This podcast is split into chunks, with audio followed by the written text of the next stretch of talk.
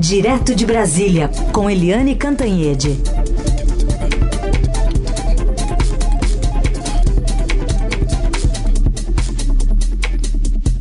Oi, Eliane, bom dia. Bom dia, Raíssa e Carolina, ouvintes. Bom dia, Eliane. Vamos falar um pouquinho sobre essa reunião do presidente eleito Lula com aliados em São Paulo para negociações sobre a PEC da transição. Está uma confusão para levar à frente eh, esse lugar onde vai se descobrir dinheiro para financiar esses, é, esses recursos na área social, especialmente Bolsa Família. Como é que o PT vai tentar fechar essa conta, hein? Pois é, essa reunião de hoje, Carolina e Heisen, ouvintes, em São Paulo, do presidente eleito Luiz Inácio Lula da Silva, com, por exemplo, a Luísa Mercadante, com, por exemplo, Gleice Hoffmann, que é a presidente nacional do PT, é muito mais voltada para o que aconteceu ontem, que foi aí uma bateção de cabeça entre a Gleice Hoffmann e o Jacques Wagner. O Jacques Wagner dizendo, olha, é, é preciso lançar um, um, nome para a economia, um nome para o Ministério da Fazenda, porque isso vai apressar a PEC, vai facilitar, abrir caminhos, etc. E a Gleice Hoffmann dizendo, olha, não podemos pressionar o presidente Lula. É, então, o Jacques Wagner, quando fala isso de, de, do novo ministro da, da Fazenda, da Economia, ele não está falando sozinho. Aí a gente lembra que, por exemplo, a própria Simone Tebet, que foi uma aliada importante no segundo turno, ela que foi uma grande estrela do primeiro turno, ela que foi muito corajosa, muito audaciosa ao, enfim, virar as costas um pouquinho ali para a base dela para apoiar o Lula em nome da democracia, em nome das liberdades ela já também já tinha dito, é preciso sinalizar quem vai ser o ministro da Economia, é preciso mostrar ao mercado para onde as coisas estão indo, os rumos. O próprio senador é, Renan Calheiros também já tinha alertado. Então eu estou falando, olha, de Renan, de Simone Tebet e ontem foi o núcleo duro do PT, que é o Jacques Wagner, um homem importante, de muito bom senso, que a, arrebatou o, a Bahia para o PT há muito tempo e até hoje continua nas mãos do PT, um dos principais estados do país. E aí é, a conversa será muito sobre nomes. E aí eu tenho a informação de dentro da campanha de que o Lula, chegando na semana que vem em Brasília, ele poderá trazer novidades, ou seja, poderá anunciar já os primeiros nomes é, do ministério dele. Semana que vem em Brasília. E hoje tem uma novidade importante também, porque o Lula é, destacou Fernando Haddad para ser o representante dele na reunião, no almoço com a FEBRABAN, a Federação Brasileira dos Bancos, ou seja, com o grande capital. Então, Fernando Haddad será o representante do Lula na FEBRABAN num almoço que terá também o presidente do Banco Central, o, o, Roberto Campos Neto. Lembrando que Roberto Campos Neto, como tem mandato, ele continua no BC no início do governo Lula. Ele continuará no cargo no início do governo Lula.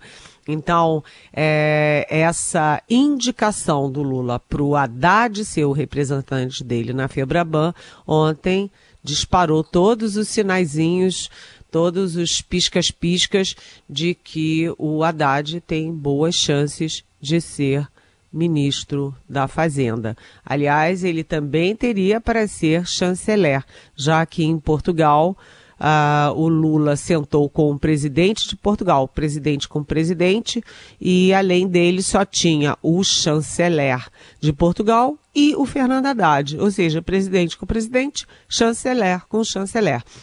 Então, o foco dessa sexta-feira está em Fernando Haddad e na equipe de transição.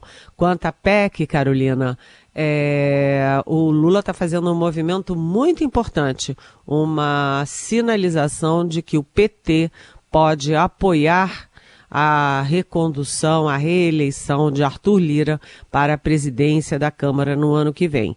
Com isso, ele desanuvia o ambiente na Câmara e dá mais tranquilidade à PEC. Mas já há rumores, eu não consegui apurar isso, mas há rumores de que uh, há possibilidade também de se trocar a PEC, que é uma proposta de emenda constitucional, por uma medida provisória, que entra em vigor automaticamente e tem quatro meses para ser votada no Congresso.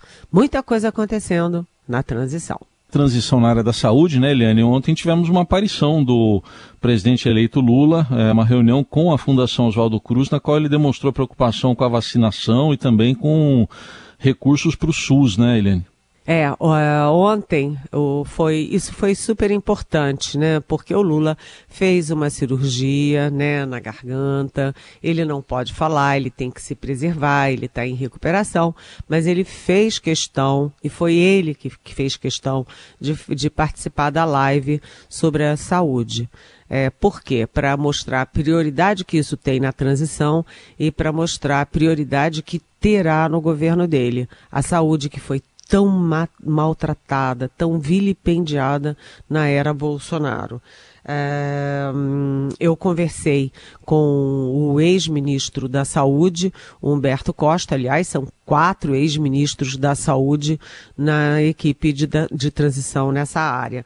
Né? O próprio Humberto Costa, com quem eu conversei, o Alexandre Padilha, o José Gomes Teor, é, Temporão e o Arthur Quioro. Né? E o Humberto Costa, que é senador do PT, me disse o seguinte: que no dia 30, próxima quarta-feira, terá dois anúncios importantes dessa área que está sendo uma das mais bem conduzidas, uma das mais eficazes aí da transição. É, a primeira coisa será é, um relatório parcial com o diagnóstico da saúde e do Ministério da Saúde que o Lula encontra. Segundo, a proposta de um revogaço de decretos do Bolsonaro nessa área. Aí, para resumir, porque senão a gente ficaria aqui horas é, falando sobre isso, é, mas, é, primeiro, uh, aquela, aquela orientação pró-cloroquina contra a Covid, né? É, isso é, vai ser revogado. Também vai ser revogada a posição do governo em relação à saúde da mulher, à saúde mental. É, e o Humberto Costa disse que essas são coisas, aspas, coisas estapafúrdias. E também, é, jogando para o futuro, também haverá indicação da saúde digital, né? jogando para o futuro, jogando as novas tecnologias para esse setor tão fundamental. Né? A Heisen falou da questão dos recursos, realmente há muita preocupação, porque as, as, a saúde está depenada, né? depenada, e a o primeiro pedido do, do grupo de trabalho é de 22,7 bilhões de reais para recompor o orçamento da saúde e o Humberto, é, Humberto Costa me disse que isso é o mínimo do mínimo. Né? E, e esse, esses recursos são fundamentais, por exemplo, para retomar o Programa Nacional de Vacinação, que todo mundo sabe que está tudo atrasado, vacinação para sarampo, para poliomielite, está tudo uma bagunça, né? Para aumentar a oferta de vacinas para Covid, porque a gente está vendo que a coisa tá feia e não é só no Brasil não. Essa nova subvariante é tá tomando conta é, tá, voltou, voltou ontem, não volta hoje, inclusive, o uso de máscaras nos aviões e por aí afora. E, e mais, esses recursos também são para a farmácia popular, que a gente vem falando muito, e para é, reduzir a demanda reprimida de atendimentos e tratamentos no SUS tudo muito. Tá ruim essa área, mas a equipe tem se mostrado muito diligente, muito rápida e eficaz. Então, é, fica aqui o registro. É uma área que está andando muito bem. Eliane Cantanhede segue conosco para falar um pouquinho ainda sobre transição e também sobre uma decisão do deputado Alexandre Frota, que declinou de participar da equipe de transição do presidente eleito. Ele disse que estava sendo alvo de críticas, né, de ataques, especialmente pelas redes sociais. Para usar um tema futebolístico, Eliane, parece que ele sentiu. É, é, ele disse que foi, que tem sido alvo de, aspas, ataques covardes e preconceituosos. Não só contra ele, mas também contra a família dele. Né? E ele reclamou que o preconceito está na transição que fala tanto de um país plural. Então, Alexandre Frota caiu fora da, da equipe de transição na área da cultura, assim como o Guido Mantega tinha caído fora da equipe de economia. Agora, o Frota é uma figura muito controversa. Ele, por exemplo, foi super bolsonarista ali de linha de frente do bolsonarismo na campanha de 2018. Depois ele rompeu com o bolsonarismo, é, foi para o PSDB, enfim. E ele é uma figura que não representa assim a média da, da turma da cultura. Realmente ele está é, fora da curva é, na cultura. E, enfim, mais uma baixa e mais uma baixa por pressão da internet, da militância da internet e de, desses, é, vamos dizer, militantes que às vezes se assemelham também à milícia na internet.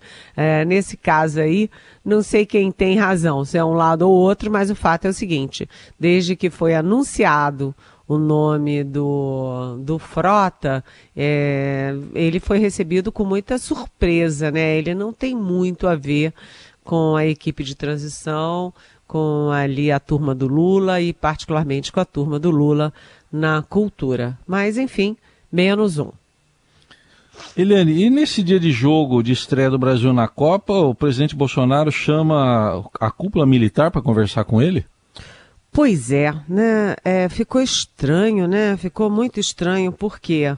É, porque, veja bem, né? No dia da Copa, todo mundo só pensando em Copa, todo mundo ali feliz da vida com a Copa. E aí vem o o Bolsonaro e convoca reunião com os três comandantes militares, Exército, Marinha e Aeronáutica, também o ministro da Defesa, o general Paulo Sérgio, e o vice na chapa dele, que foi o general Braga Neto. É, nenhum deles deu nenhuma pista do que foi discutido depois da reunião. Eles saíram, acabou-se, ninguém falou com ninguém. Mas antes da reunião, as pessoas, as fontes com quem eu conversei, diziam o seguinte: olha, veja bem. Foram três fatos que ocorreram e que justificam ou podem justificar essa reunião. Primeiro, a decisão do Alexandre de Moraes, presidente do TSE, ministro do Supremo Tribunal Federal, de aplicar uma multa de quase 23 milhões de reais ao PL, que fez aquela palhaçada de falar que é, tinha que anular o segundo turno, é, 61% das urnas, etc. O Alexandre de Moraes aplicou a multa alegando litigância de má fé.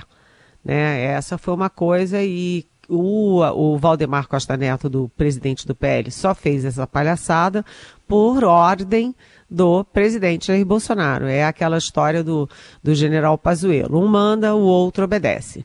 E ontem mesmo o Republicanos disse que não tem nada a ver com isso, caiu fora, e o PP, do chefe da Casa Civil, e do Arthur Lira, presidente da Câmara, também disse que não tem nada a ver com isso. Ou seja, o Republicanos não tem nada a ver com isso, o PP não tem nada a ver com isso, o PL ficou falando sozinho. A segunda coisa que pode justificar a reunião de ontem, né, a manchete do nosso Estadão, é, do Marcelo Godoy, dizendo que a aeronáutica estava decidindo antecipar a transmissão de cargo do futuro comandante da era, uh, da era Lula. Ou seja, antes da posse do Lula e antes da posse do ministro da Defesa, uh, o comando uh, da aeronáutica já passaria o cargo para o sucessor. Isso é muito esquisito Por que, que o Bolsonaro faria isso? Porque ele é bonzinho, queria ajudar o Lula e, e de, assinar o decreto é, com o nome escolhido pelo Lula? Ou porque o Bolsonaro quer mandar, continuar mandando nas Forças Armadas? Né? É uma coisa grave. Isso, aliás, é a minha coluna de hoje no Estadão. Né? E a terceira coisa, o Bolsonaro viu né, amplamente divulgado pela imprensa toda, inclusive por mim aqui na Rádio Dourado, uh, que o, tem intensas conversas entre os ministros, uh, os ex-ministros e ex-comandantes das Forças Armadas, os oficiais sérios de Exército e Marinha Aeronáutica, com a equipe de transição, para fazer uma transição institucional dentro das regras, dentro da Constituição. Então, por que, que o Bolsonaro foi chamar militar no dia da estreia do Brasil. E isso coincide com a postagem do, do é, vice-presidente, ainda vice-presidente Hamilton Mourão, é, reclamando do do é, Alexandre de Moraes pelo encontro com os comandantes das PMs nos estados e falando que tem que acabar com isso, etc. Uma coisa meio com, sabe, com cheiro, jeito e gosto de golpismo. Então há atenção, sim, muita atenção nessa área militar.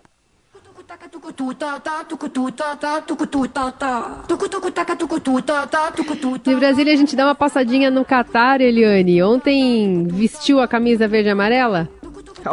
Vou te contar que eu botei um amarelão, sabe aquele amarelo assim, com gosto danado, né? É, e olha, foi muito emocionante. Eu não conheço futebol, não sou apta a comentar futebol, mas eu achei tão evidente, tão evidente a superioridade do, do, do Brasil. Né? O Brasil estava o tempo inteiro no ataque, né? a Sérvia o tempo inteiro na defesa. Né? O Brasil, depois eu vi a contabilidade, teve 24 finalizações e a Sérvia só teve quatro. Além disso, a, a condição física dos nossos jogadores era é, claramente, evidentemente superior.